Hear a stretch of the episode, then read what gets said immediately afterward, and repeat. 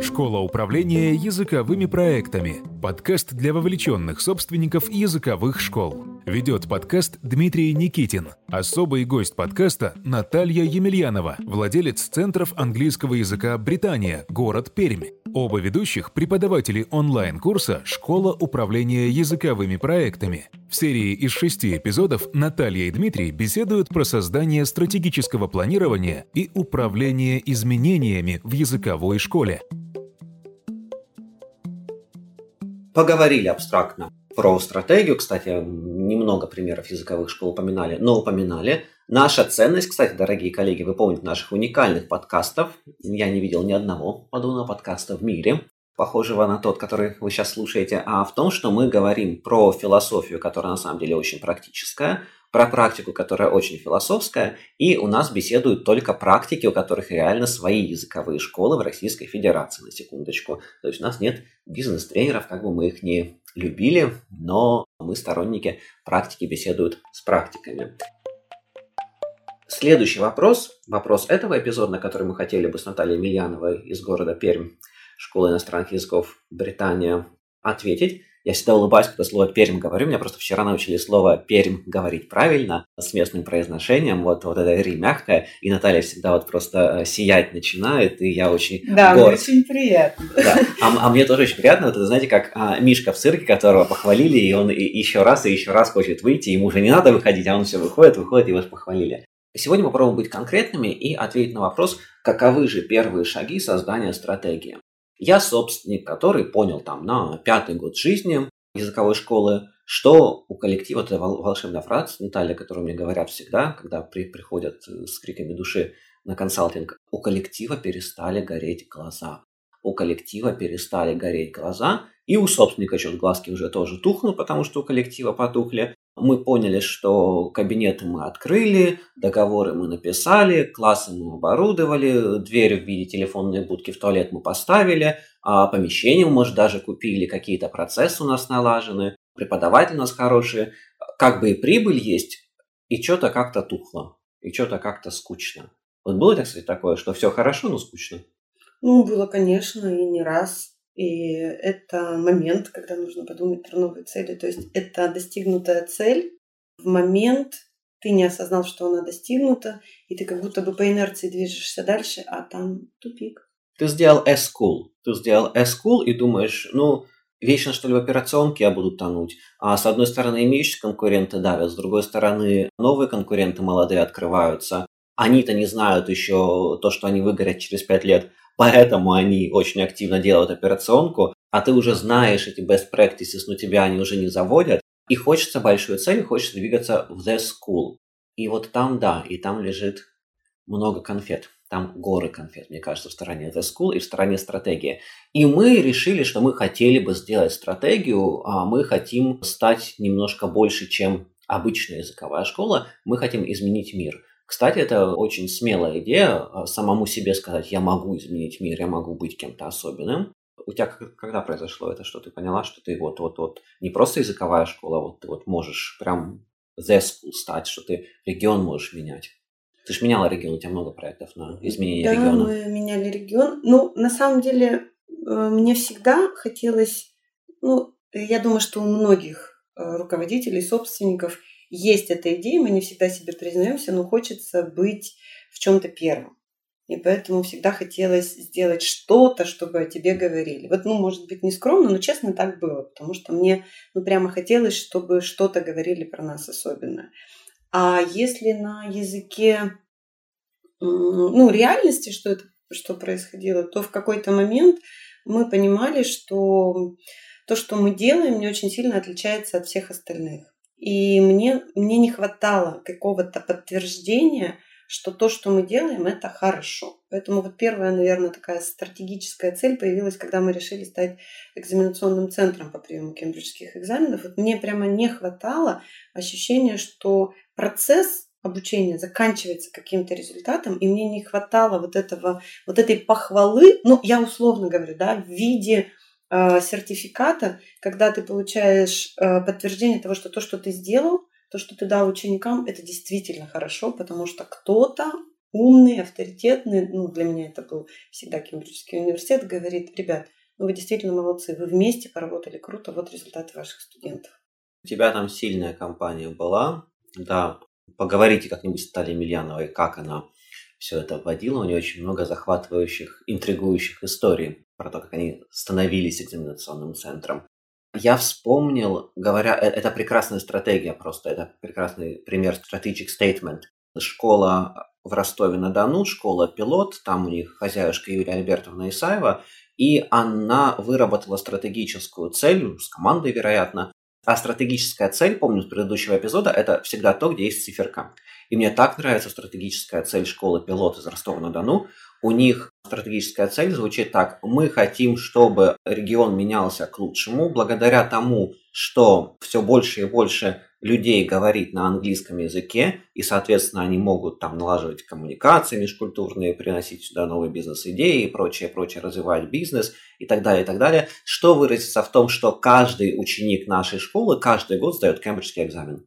То есть мы хотим что-то высокое, возвышенное, что выразится в том, что, и это абсолютно, абсолютно не абстрактная конкретная цель, что выразится в том, что 100% учеников сдают кембриджский экзамен. Вот это вот красота стратегической цели, мне кажется. Это хорошая стратегическая цель. Как начать вырабатывать? Их может быть много, кстати. Они, они не всегда связаны с кембриджскими экзаменами. Как начать вырабатывать стратегическую цель? Самому делать, с коллективом делать, волшебных консультантов позвать, Макинзи, позвать тренера какого-то. Как хочу начать делать цель. Или цель уже в голове есть, мы ее коллективу транслируем. Коллектив ее не принимает, конечно же. А зачем принимать чужую цель? Нет ничего более страшного, чем смотреть чужие фотографии с отпуска, потому что ты там не был. И тебе вот цель приносят, а ты там не был в процессе создания этой цели. Как начать-то? Я знаю, что очень многие люди, они стратегию строят от того, что появляется вот какая-то высокая мечта, вот эта цель, которой ты делишься, ее поддерживает коллектив. Честно скажу, что у меня работали всегда цели и лучшие моменты, когда мы действительно реализовывали стратегию, они шли не от высокой мечты, а от боли. Вот у меня про стратегию это всегда ситуация, в которой тебе приходится, с которой ты сталкиваешь, которая заставляет тебя вдруг осознать, что окей, то, что ты делаешь сейчас, дальше, скорее всего, работать не будет. От неизбежности, что ли. Это я говорю честно. В эти моменты ты понимаешь, что если ты будешь продолжать делать то, что ты делаешь сейчас, то ты либо вообще проиграешь, либо останешься на том же уровне, либо угаснешь ты, угаснет коллектив или что-то еще. То есть, когда ты понимаешь, что дорога, по которой ты идешь, ну, в общем, пора сворачивать, но ты не знаешь куда. Поэтому моя идея всегда, и я, когда провожу, я провожу и другим помогаю иногда, да, стратегические сессии, она в тот момент работать начинает, когда ты вдруг ощущаешь, где у тебя ограничения, барьеры, трудная задача, с которой ты не можешь справиться. Потому что дальше потом мы будем говорить о том, как сотрудников да, своих вдохновить. Но круто, когда еще до создания стратегии сотрудники вместе с тобой начинают чувствовать вот этот вот запах, что так, еще чуть-чуть, и что-то произойдет само. Поэтому лучше мы заранее продумаем, как мы хотим, чтобы это произошло. То есть вот эта необходимость перемен – она создает всегда, ну, скажем так, ну, действительно какие-то работающие стратегии. Если у тебя все хорошо, мое видение, если у тебя все хорошо, прекрасно, то стратегия, ну, на самом деле, это не совсем стратегия, потому что ты так легко движешься в сторону какой-то цели, у тебя все прекрасно, ты на высокой скорости, и достичь этой цели – это просто двигаться в том же направлении – с хорошей скоростью какое-то время. Здесь стратегия не нужна, тебе никуда не нужно сворачивать, и ты просто поддерживаешь то, что есть. Когда не горят глаза, мне кажется, сначала перестают гореть глаза у собственника, а потом уже у коллектива. Это как раз то, что ты едешь, и ты уже не понимаешь, куда ты едешь. Ты прямо движешься, но ты движешься не потому, что тебя вдохновляет то, куда ты едешь, а потому что ты пока не можешь остановиться, это инерция, но ты уже не хочешь ехать туда, куда ты едешь. Понимаешь, ты просто продолжаешь крутить, там, не знаю, педали, давить на газ, но впереди темно. Нужна стратегия, нужно снова увидеть, куда ты хочешь ехать, а возможно свернуть.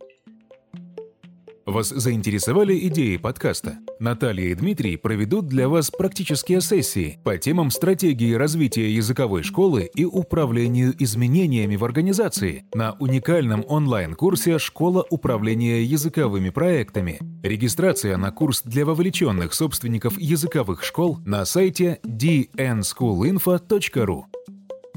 Про то, когда все хорошо и стратегия не нужна, я не то, что не соглашусь, я немножко кристаллизую. Давай. Слово такое, кристаллизую да. идею. Советская такая, да, сильная кристаллизация. Мне кажется, что как раз стратегия в момент, когда у тебя все хорошо, вот у меня было все хорошо, когда мы только открыли школу и переехали в новое нормальное помещение с лесопилки. У нас лесопилка до этого была. Потом подвал, а потом третье помещение у нас было уже нормальное, и там можно было, да, остановиться. Ну, то есть окна были. Колоритно. Ну, ну, да, да, да. Ну, ну, ой, господи, как. Чего только не было. Мемуары можно писать. Так вот, тогда у меня была шикарная бизнес-модель, которой я делился уже несколько раз. Эта бизнес-модель заключалась в том, что у меня работали преподаватели, у которых не было практически опыта работы со школьниками и со студентами, которые всю жизнь работали только со взрослыми, и у меня учились в основном только взрослые. То есть вы заходите в школу, а вас не сносят бегущие дети. Вы заходите в кабинет, а там не пахнет детским йогуртом. Вы заходите в другой кабинет, а там не лежат детские коврики и пластмассовые игрушки. Представляете, кайф какой? И нет погрызанных карандашей. Нет погрызанных карандашей, не написаны неприличные слова. И жвачки нет но, под партой. Как выяснилось, взрослые тоже клеят жвачку Ладно. под партой. Вот жвачка под партой была, да. Но, но это была классная модель, и мы ориентировались на такую, на рабочую молодежь, которая вот начинала уже активно работать, и сейчас они все топ-менеджеры, кто у нас учился а, в разных городах и компаниях. Так вот, а потом понеслось, я про это рассказывал, захотелось больше, больше, больше, больше, больше, и мы разрослись, и вот тогда глаза потухли, потому что я потерял контроль над продуктами, а я контроллер по типу личности, то есть мне нужно вот понимать, что происходит. И мне кажется, что когда все хорошо, тогда было все хорошо.